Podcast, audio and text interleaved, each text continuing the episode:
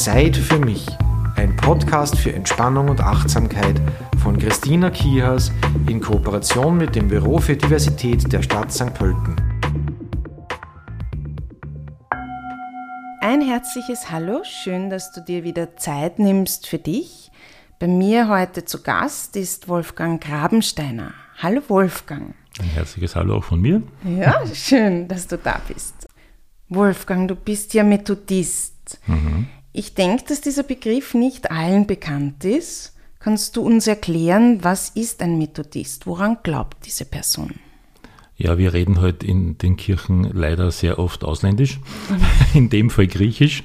Ja. Äh, Hodos ist einfach der Weg und die Anhänger des Weges ist eigentlich vielleicht sogar die allerälteste Bezeichnung für Christen überhaupt. Okay. Ja, also bevor sie noch Christen genannt wurden, auch das ist überliefert, ähm, nannte man sie die Anhänger des Weges. Schön. Und das ist eigentlich die Übersetzung. Mhm. Und vom Glaubensbekenntnis her?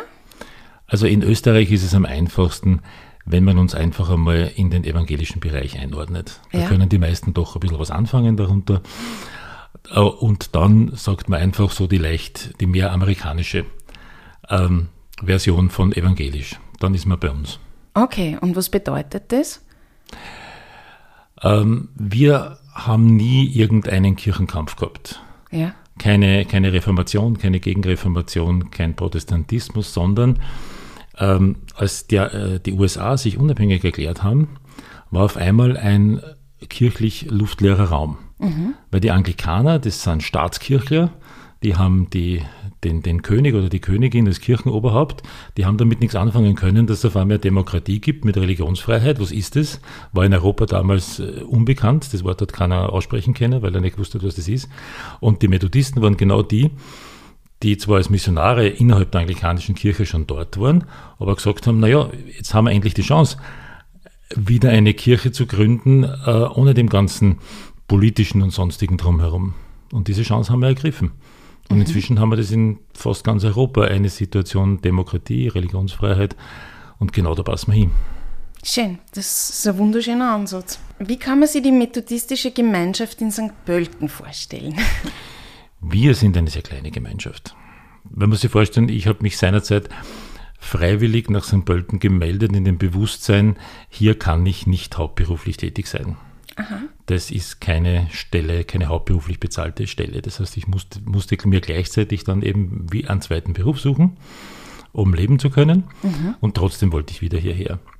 Ähm, es ist eine, eine Gemeinde, die vor allem auch aus der Arbeiterschaft sozusagen herausgewachsen ist. Und ja, bei uns sind manchmal nur zehn Leute im Gottesdienst. Das, es gibt einfach nur im, im Großraum Westniederösterreich, muss man jetzt einfach sagen, äh, habe ich gerade einmal 50 erwachsene eingeschriebene Mitglieder. Mhm, interessant, ja. ja. Also wirklich kann man fast sagen, eine Minderheit. Nein, eine, eine ganz kleine Minderheit, also ja. praktisch ein bisschen größere Familie. Mhm.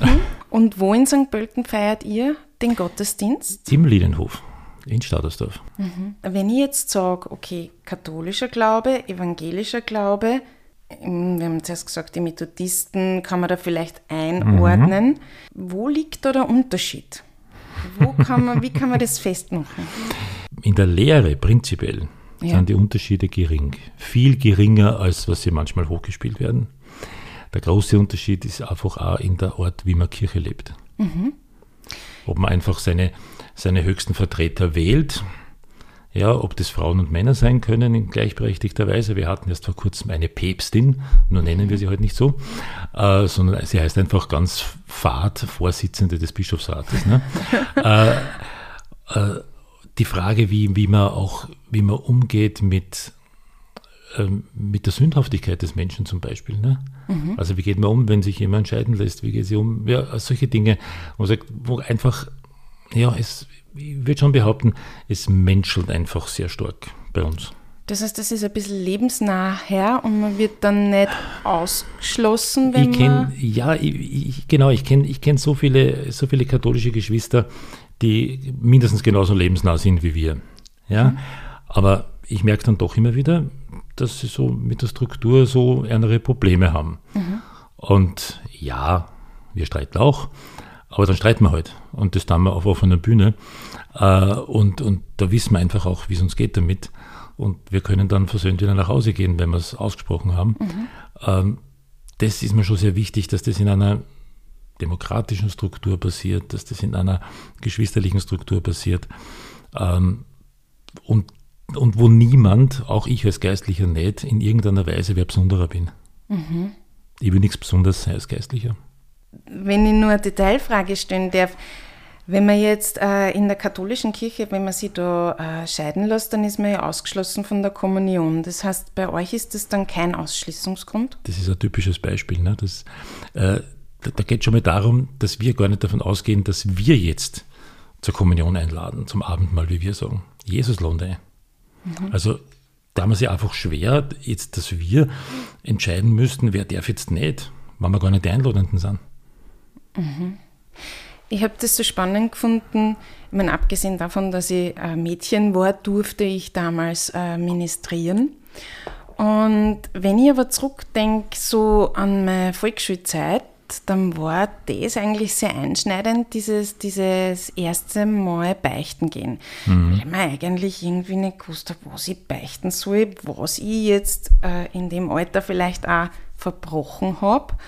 Und das heißt, wie geht man damit um? Gibt es sowas wie Beichte?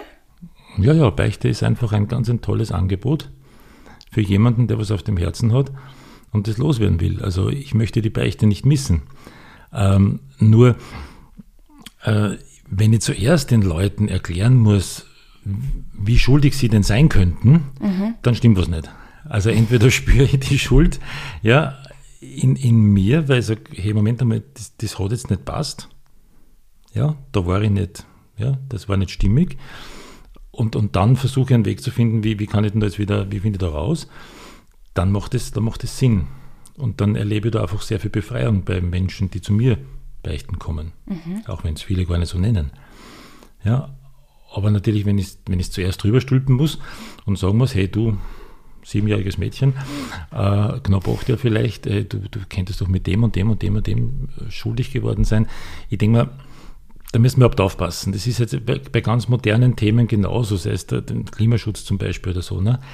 Es hat ja keinen Sinn, wenn wir uns ständig einreden, dass wir schuld sind sondern die Frage ist ja viel mehr, wie komme ich jetzt da wieder raus, die dass das wieder stimmt. Mhm. Ja, ja, ja, dass es wieder passt. Mit wem, mit wem kann ich mir ausreden? Ja. ja äh, kann, ich, kann ich was zur Versöhnung beitragen? Wenn es nicht geht, dann muss es einfach auch, dann sage ich dann bring's vor, dann, dann muss ich es vor Gott bringen, wenn ich mich nicht mehr versöhnen kann, zum mhm. Beispiel. Mhm. Sehr oft habe ich das ja mit Menschen, die was offen haben mit jemandem, der dann nicht mehr da ist, der verstorben ist. Ja. Zum Beispiel. Das ist ein häufiges Gespräch. Mhm. Das kann ich mir vorstellen, ja. ja. Du hast vorhin angesprochen, ihr, habt, ihr, ihr hattet so etwas wie eine Päpstin. Mhm. Gibt es bei euch Nonnen? Ja. Gibt's? Ja, Diakonissinnen heißen sie. Ja. Äh, die gibt's, ja. Die mönchische Gemeinschaften oder, oder Diakon diakonische Gemeinschaften äh, sind ja ein ganz anderes Thema, wie jetzt zum Beispiel das Zölibat bei, bei Priestern.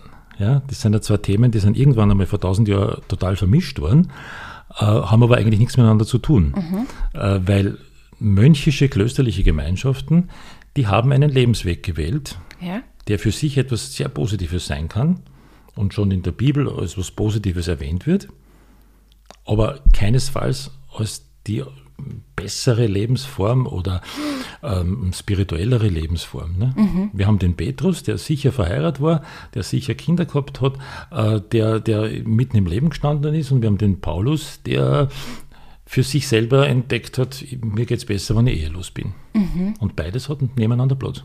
Ja. Ich meine, ich denke mir auch, dass äh, in gewisser Art und Weise jemand, der ähm, als Berater, wenn ich das jetzt mal mhm. so sagen darf, äh, dann mh, mm, sie mit Menschen austauscht, vielleicht auch ein bisschen eine andere Erfahrung hat, wenn er wirklich nicht zölibatär lebt, sondern auch lebt wie der, der zu ihm kommt. Kommt auf die Situation drauf an. Ja. ja? Also ich bin sehr vorsichtig, äh, jemanden in einer Beratung oder, oder, oder noch schlimmer in einer Beichte zu sagen, ich verstehe, wie es dir geht. Ja. Ja, weil es, es stimmt halt meistens auch nicht. Ja, naja, aber man kann vielleicht ja. ein bisschen besser aus Erfahrung natürlich, sprechen. Natürlich. Also ähm, ich habe erst vor zwei Tagen ein sehr hartes Gespräch gehabt mit einer Mutter, wo ich wirklich einfach einmal auch mahnen sagen habe müssen, dass ihre, ihre Art, ihre Kinder zu erziehen, überhaupt nicht passt. Mhm. Nämlich vor allem, weil ich auch weiß, dass sie nicht gewaltlos ist. Äh, und natürlich ist mir dann einmal der Satz rausgerutscht, Herrst, ich habe sieben Kinder und mhm. ich habe es nie notwendig gehabt zum Hören. Ich meine, das, das hilft jetzt zwar im Moment nicht, aber es ist, es, ich habe einfach auch meine Erschütterung damit ausdrücken können. In der Glaubensausübung wird auf etablierte Rituale verzichtet, habe ich gelesen. Wow. wie, wie kann ich mir einen Gottesdienst dann vorstellen? Vom, äh, vom Ablaufschema her würdest du dich als ehemalige Ministrantin relativ schnell zurechtfinden. Mhm. Also das ist so mal, das eine kommt nach dem anderen, das ist relativ ähnlich. Also da würdest du relativ bald wissen, was als nächstes kommt. Ähm, aber ähm, es ist natürlich, da stimmt dieser Satz, bei weitem nicht so ritualisiert. Ja, wir stehen beim Singer auf, aber einfach, weil wir, weil wir die, die Energie rauslassen wollen. Mhm. Äh, und, äh, und beim Abendmahl ist es aber dann zum Beispiel, das ist vielleicht, da kann man es am besten erklären, beim Abendmahl ist es dann wirklich Brot. Mhm. Es ist wirklich nicht Wein, sondern Traubensaft. Ja. Warum? Damit alle, alle daran teilhaben können. Kinder, Kranke, ähm, geheilte Alkoholiker von mir aus. Ja. ja, das ist nämlich die Wurzel, warum das einmal Traubensaft geworden ist bei uns Methodisten, weil, weil gerade die Gemeinde in St. Pölten hat als Anti-Alkohol-Bewegung begonnen, nicht als Gemeinde. Okay. Ja, in den, in, vor 99 Jahren. Mhm. Und jetzt, jetzt wird das Brot ausgeteilt. Mhm. Ja, jeder isst davon, es wird der Traubensaft gereicht, jeder, jeder kriegt es. Übrigens immer schon Corona-konform mit Einzelkelchen, wir haben gar, nicht, wir haben gar nichts umstellen müssen. äh, und äh, und da können, alle, da können alle dabei sein und es wird wirklich miteinander gegessen und getrunken. Mhm. Das ist nicht ritualisiert, sondern es es ist wirklich Brot, es ist wirklich was zum Trinken, es ist wirklich Gemeinschaft. Mhm. Wolfgang, du selbst bist Pastor. Mhm. Das ist mir jetzt aus der katholischen Kirche nicht so bekannt. Wie darf ich mir das vorstellen? Also was ist deine Aufgabe? Ähm, übersetzt ist es der Hirte, der Aha. Hirte seiner Herde. Ähm, das, ist ein bisschen, das ist ein bisschen übertrieben, aber natürlich ist die Funktion durchaus ähnlich einem, einem, einem Pfarrer. Mhm. Ja, also es, es gibt auch Länder, zum Beispiel in der Schweiz, wo, unsere, wo meine Kollegen und Kolleginnen auch Pfarrer und Pfarrerinnen heißen. Das ist, das ist gegendabhängig. Wir sind bei dem Begriff Pastor geblieben. Wahrscheinlich waren unsere Väter und Mütter doch ganz stark erpicht dass das ja nicht katholisch klingt. vermute ich schon. Ja, vermute ich schon. Aber, aber ich bin nicht Gemeindeleiter im Sinne von, dass ich jetzt da alles zum Anschaffen habe. Mhm. Sondern ich bin ein Dienstleister. Aha. Ja, entscheiden dann in den Gemeinden, in den Bezirkskonferenzen andere. Und wer? Und das demokratisch. Gewählte Mitglieder, die äh, die wichtigen Fragen miteinander entscheiden. Das Ganze auf auf Bezirksebene, auf Österreich-Ebene. Äh, dann gibt es noch so eine, ähm, eine Mittelosteuropa-Konferenz und dann gibt es eine Weltebene. Auf Weltebene, das ist dann spannend, da treffen sich knapp 1000 Leute das wollte ich und, müssen, und müssen miteinander Entscheidungen treffen. Das ist durchaus dann schon kompliziert. Also das ist dann auch schon auch Parlamentarismus, wo man ja auch wissen muss, wie es rennt. ja, aber es ist, also das hat durchaus Potenzial, denke ich mir jetzt nicht nur äh, auf Glaubensebene, sondern auch darüber hinaus. Hm. Wenn es einfach selbstverständlich ist, dass ich, dass ich nicht über den anderen drüber fahren kann. Und wenn ich mir das im, im, im kirchlichen Bereich von Kind auf an eben so gewohnt bin, dann werde ich es hoffentlich auch in anderen Bereichen später durchziehen können. Also ich hoffe, dass wir, sei es in der Familie, sei es in der Arbeit, sei es wirklich dann auch in der Politik. Mhm ich hoffe doch, dass Methodisten auch als Politiker ein bisschen anders agieren. Ja, Bringt uns gleich zu einer weiteren Frage, und zwar, wie politisch darf Kirche sein? Sehr. Ja?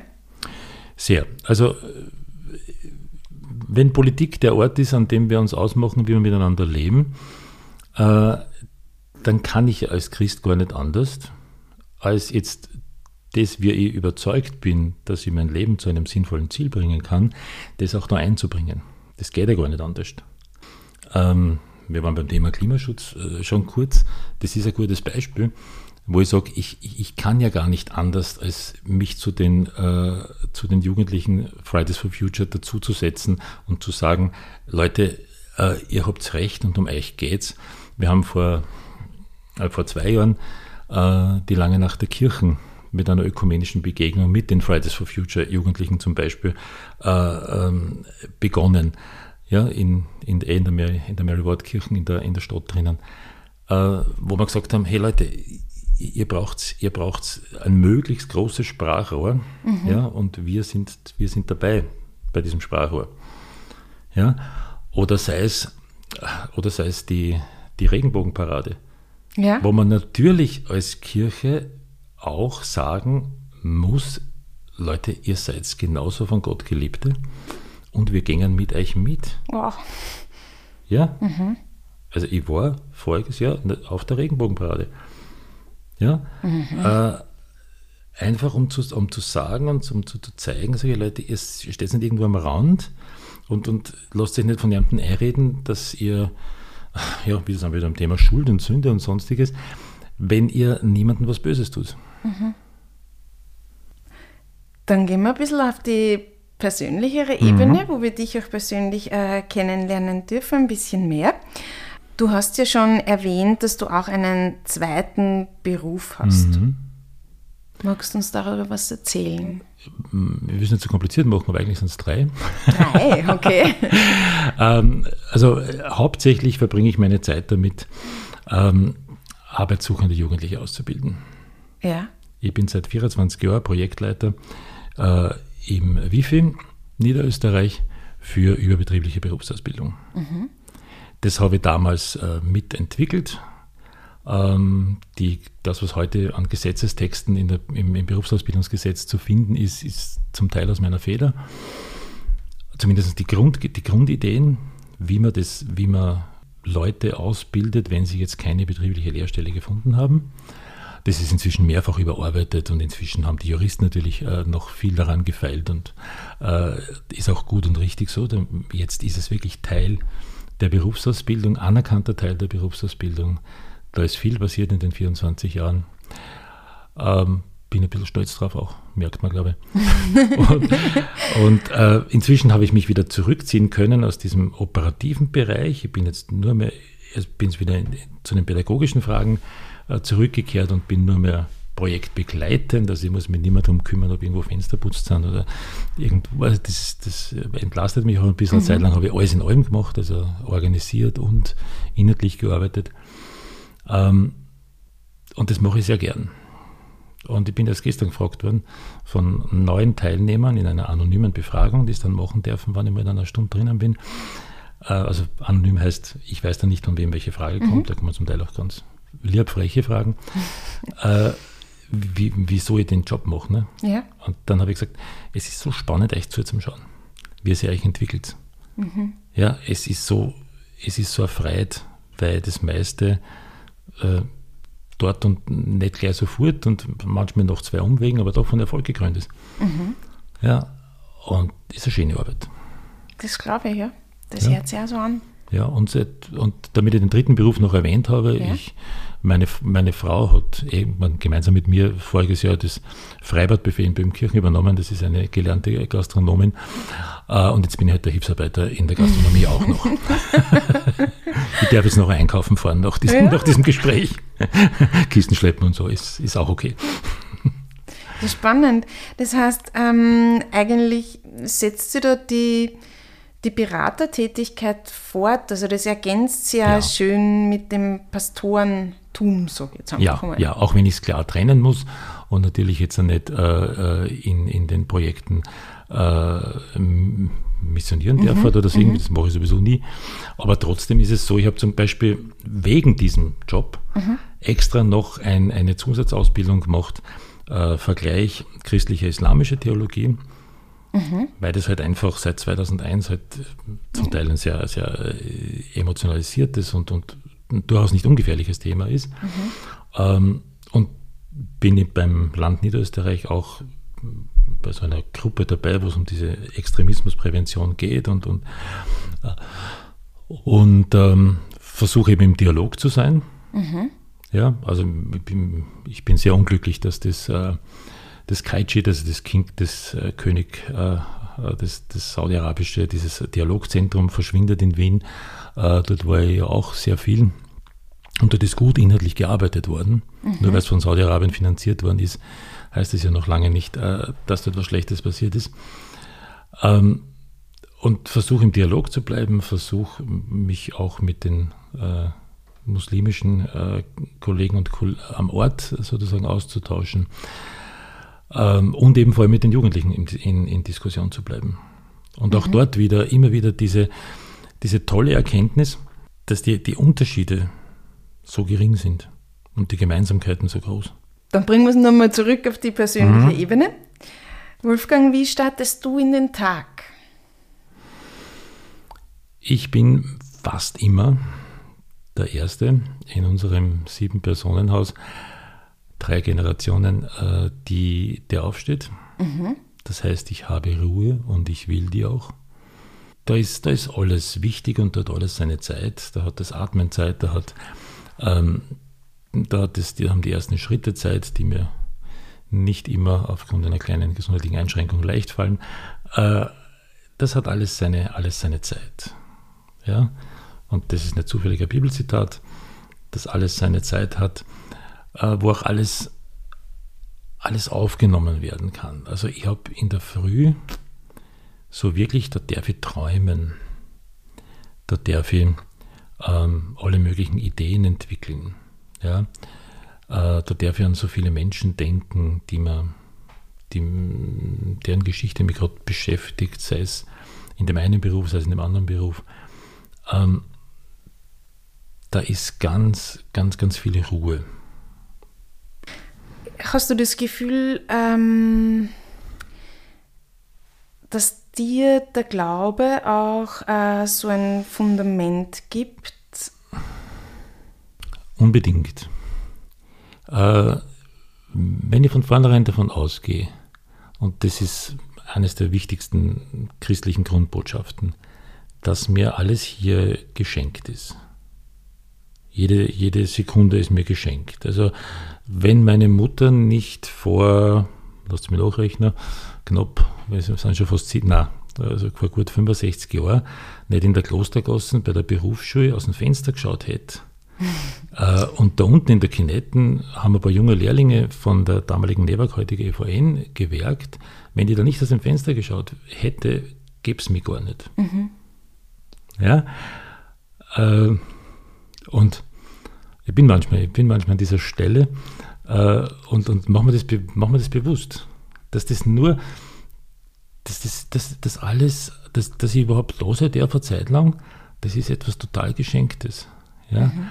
Und ob das jetzt 90 Jahre sind, ich werde dann noch eine 90-Jährige anrufen, die gestern Geburtstag hat, gehabt, oder ob das jetzt 30 Jahre sind, das ist nicht so ein großer Unterschied. Ob ich da jetzt reich war oder arm war, das ist nicht so ein großer Unterschied im Vergleich zu dem Geschenk.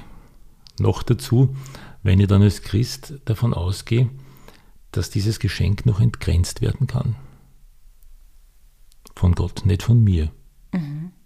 Mir sind diese Grenzen gesetzt. Die kann man es nicht einmal, unser Bewusstsein ist nicht einmal in der Lage, sich das in irgendeiner Weise vorzustellen, geschweige denn zu erklären. Ja, das kannst du wirklich nur wie ein Geschenkbackel nehmen und sagen, hey, damit habe ich nicht gerechnet. Mhm.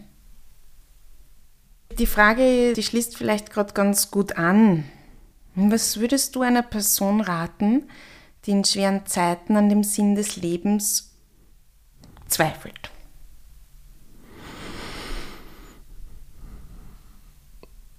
Also mein, mein schon gebrauchtes Bild vom Geschenk ist, ist schon auch sehr hilfreich in solchen Gesprächen. Wenn man Menschen auf sozusagen, wenn man Menschen sozusagen den, den, den Blick leiten kann auf Dinge, die einem geschenkt worden sind. Ich habe ja auch ein bisschen recherchiert im Vorfeld und das hat mich auch sehr beeindruckt. Ähm, dieses der Glaube ist ja ein gelebter Glaube. Also der, ich würde jetzt gar keinen großen Unterschied machen zur katholischen Kirche, weil bringt sich auch ein. Aber das habe ich sehr schön gefunden, dass es da vor allem jetzt nicht nur darum geht, ich gehe in den Gottesdienst, ich mhm. weiß jetzt nicht einmal, ob ja, ja, Rauch ja. am Sonntag ist. Ja, ja. Und das war es dann, sondern es hat durchaus mit, ähm, mit Teilen, ich sage jetzt einfach einmal Teilen oder Tun zu tun. Na, unbedingt. Äh, sehr witzig, dass wir in Österreich, äh, das ist aber wirklich eine fast, fast schon eine extreme äh, Situation, dass wir in Österreich in unserem Diakoniewerk in Oberösterreich mehr Angestellte haben als Kirchenmitglieder in ganz Oberösterreich. also, also äh, das ist ja fast ein Extremfall. Äh, das Zentrum Spatzstraße ist eine riesengroße sozialpädagogische Einrichtung, die eben auch einmal begonnen hat, dass ein Methodist, das war ein Schweizer, äh, dahergekommen ist und, und, und gesehen hat, da gibt es einen Bedarf. Da gibt es Mädels in der Stadt, Linz, ja, die, die gingen in Bachhobe. Mhm. Da ist schon vorgezeichnet, aus, wenn, wenn, denen, wenn, wenn denen nicht wer hilft, die sind, die sind alleinig. Ja, da gibt es dann eben ein paar Wege, was dann so junge Frauen noch haben, wenn sie den, mhm. ja, und, und das war es dann. Ja, und und so hat es begonnen. Der war nicht, der war nicht der Sozialpädagoge, der, war, der hat dann erst sie professionell, hat es dann erst wachsen müssen langsam. Sondern der ist einfach da gestanden und gesagt, hey Leute, bitte seht ihr das nicht? Mhm, mh. Da sind Mädels auf der Straße, um die kümmert sich keiner. Mhm. Die sind da freiwillig, die werden da, ja, die brauchst du nicht zusammenklappen und dann kannst du machen, was du willst, auf gut mhm, Deutsch. Mhm. Ja, mit denen, da, muss man doch, denen muss man Heimat geben, denen muss man, ja. Und, und man, man sieht, die Not, man sieht die Aufgabe und man tut. Mich persönlich interessiert es sehr. Es gibt ja äh, im Bereich vom Yoga, sagen wir mal, Atem, mhm. Pranayama, dann Meditation vielleicht, Kontemplation, mhm. dann Mantren singen, ihr habt es auch gesehen, ihr hast auch schon angesprochen, beziehungsweise vielleicht auch der Vergleich mit Gebet sehr nahe. Ja, kannst du für dich, es ist jetzt gar nicht so, dass ich gern ähm, hätte, dass du sagst, ja, ja, das eine ist wie das andere, weil darum geht es mir nicht. Aber ich habe manchmal so das Gefühl, ähm, dass die Yoga-Philosophie ist ja keine Religion, sondern eine Philosophie, durchaus auch einen, einen Weg geben kann. Na, es gibt, es gibt gewisse Grundelemente, äh, wo du den Satz schon stehen lassen darfst, das ist, das ist dort und da mehr oder weniger dasselbe.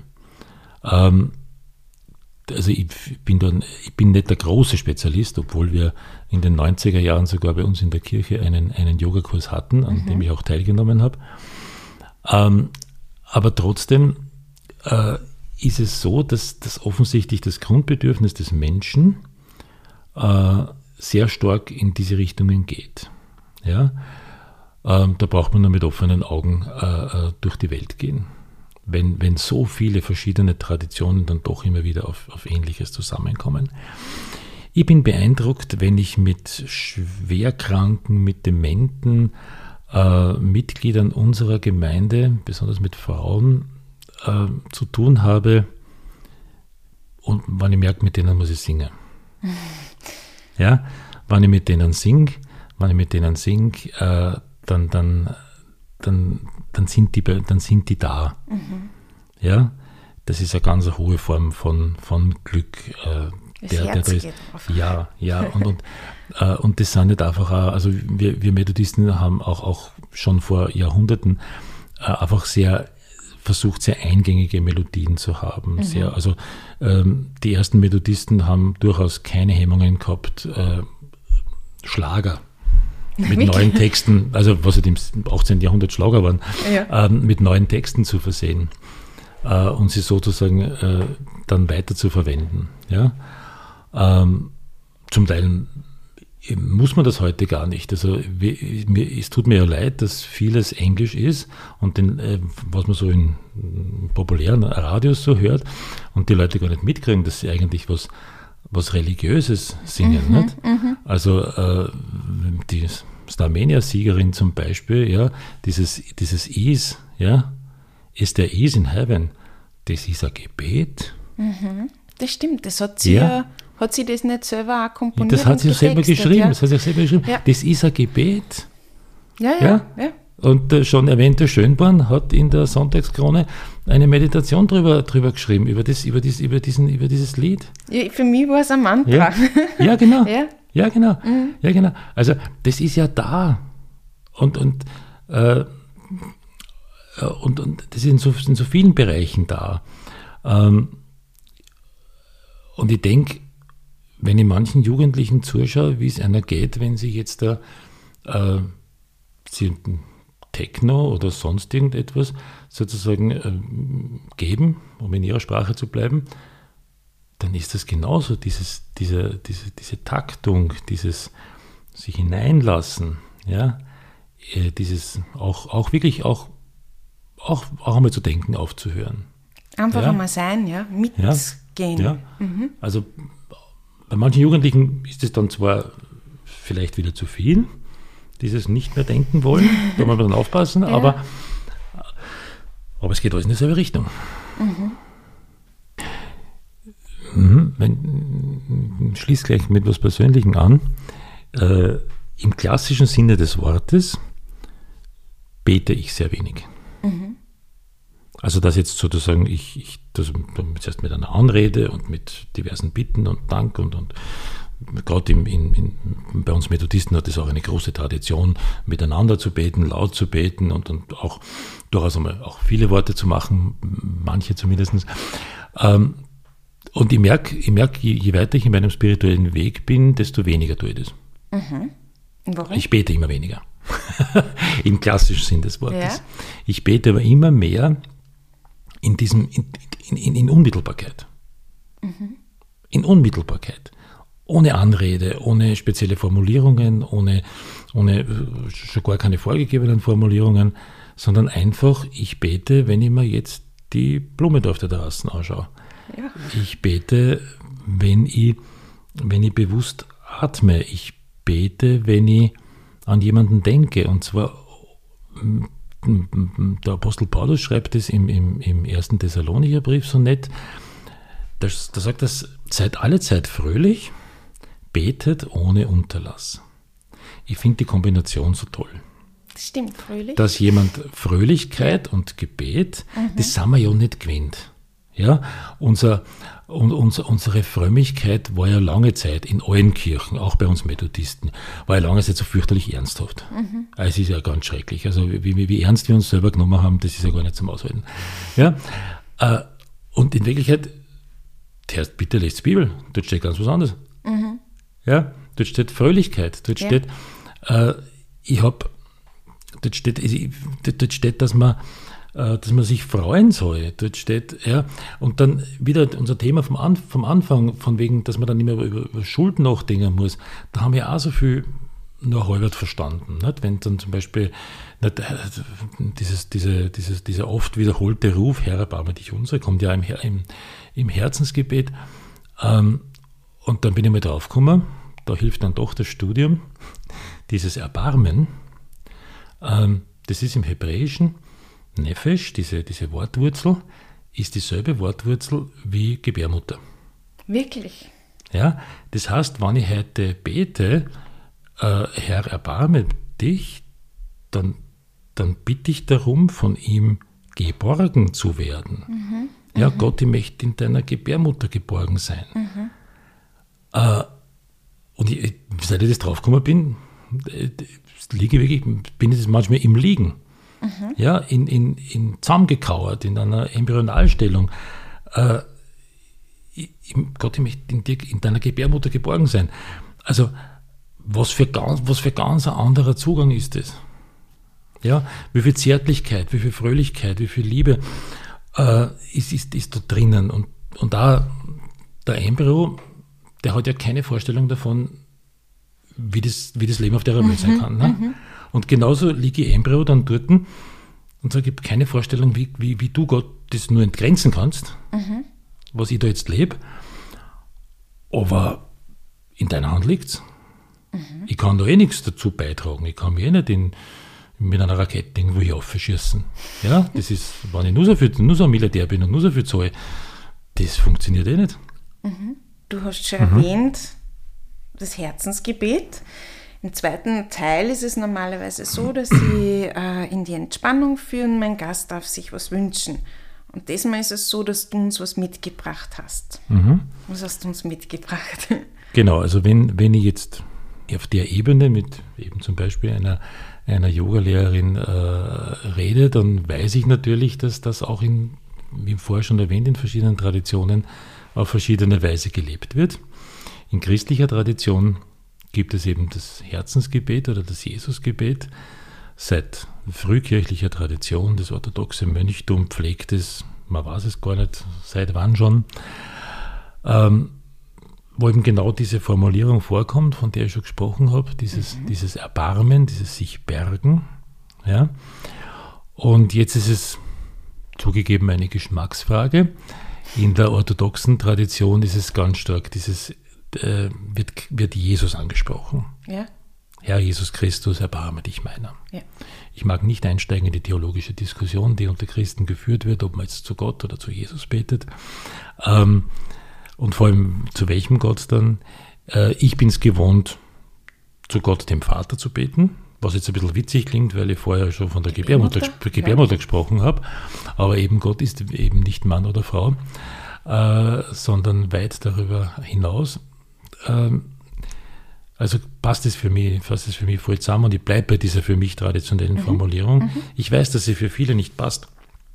Vor allem deswegen, weil viele nicht so ein positives Vatererlebnis vielleicht hatten. Das, das ist sicherlich für manche äh, ein bisschen ein Hemmschuh, wenn man jetzt von Gott, dem Vater, spricht. Aber gerade die Leute lade ich ein, zu sagen, ja, wie, wie wünscht du denn einen Vater? Mhm. Ja, und wie wünschst du dir eine Mutter? Und, ich habe, und, und äh, man kann ja gerne auch Mutter einfügen. Mhm. Das funktioniert wunderbar und in vielen alttestamentlichen prophetischen Schriften ist nicht nur von der Gebärmutter die Rede, sondern eben auch von einer bergenden Brust, von einer nährenden Brust. Sehr viele mütterliche Bilder von Gott. Ja. Mhm. Ich bleibe jetzt für mich, weil ich so gewohnt ja. bin, bei dem Gott und Vater, mhm. wo es zwei Möglichkeiten für mich gibt, wenn ich wenn es mir gut geht, wenn ich jetzt wenn ich spazieren gehe, wenn in der Früh, habe ich schon erzählt, wenn ich da munter werde, dann ist es dieses, dieses Atmen. Das Gott Gott und Vater, erbarme dich meiner. Gott und Vater, erbarme dich meiner. Das ist, das ist ja das Traditionelle. Wenn es mir nicht gut geht, das möchte ich noch kurz erwähnen, dann verkürze es. Okay. Dann verkürze es. Dann kann es schon mal passieren, dass ich einfach bei einem Einatmen dreimal Gott und Vater, Gott und Vater, Gott und Vater, nur beim Einatmen. Mhm. Und kann man jetzt wer glauben oder nicht, es hilft sofort. Das heißt, du kombinierst es mit dem Atem. Ja. ja. Es hilft sofort. Also wenn, wenn ich, wenn ich, also wenn, wenn es mir wirklich nicht gut geht, also zum Beispiel, wenn es so Momente gibt, wo ich mir, ich sag's einmal so, meiner Ähnlichkeit bewusst werde, mhm. dann kann das schon mal pff, ja, ein sehr, sehr tiefes Einatmen werden, wo ich mehrmals Gott anrufe. Das werden wir jetzt nicht miteinander machen, wir sind gerade nicht in Panik oder sonst irgendwie, äh, hoffentlich. Ähm, das heißt, jetzt, jetzt würde ich schon dieses, dieses, dieses ruhige Dahinatmen ähm, mit diesem ach so zärtlichen Ruf, erbarme dich meiner, äh, das, das würde ich empfehlen als etwas, wo ich sage, damit kann ich spazieren gehen, damit kann ich äh, meiner Arbeit nachgehen. Mhm. Damit kann ich nachdenken. Damit kann ich auch mit anderen in Gemeinschaft sein.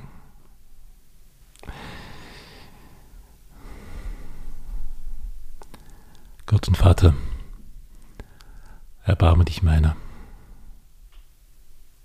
Gott und Vater, erbarme dich meiner. Gott und Vater, erbarme dich meiner. Gott und Vater, erbarme dich meiner.